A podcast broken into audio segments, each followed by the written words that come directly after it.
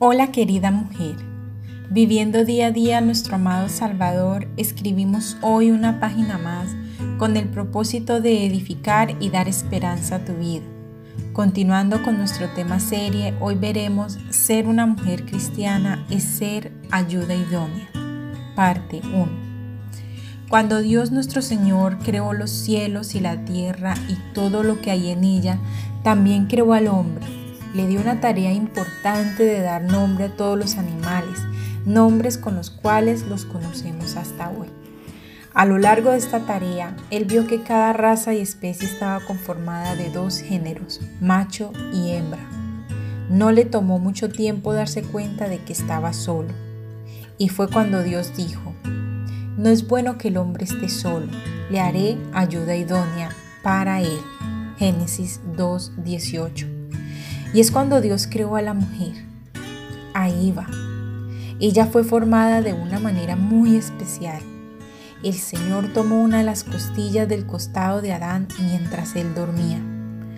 Por lo que ser ayuda idónea no solo juega un papel importante en la vida de cada mujer, sino que glorifica a Dios y hace parte de nuestro propósito. Hay una figura en el matrimonio que glorifica a nuestro amado Señor, porque Él, Cristo, consiguió su esposa, la iglesia, al derramar la sangre de su costado en medio de una agonía indecible. En el caso de la mujer fue tomada no de la cabeza de Adán para dominarlo, ni del pie para ser despreciada, sino de debajo de su brazo para ser protegida y cerca del corazón para ser amada. El propósito del Señor al hacernos ayuda idónea era de glorificar su nombre, al mostrar el amor de Cristo por su iglesia y el de la iglesia por su amado esposo, Jesucristo.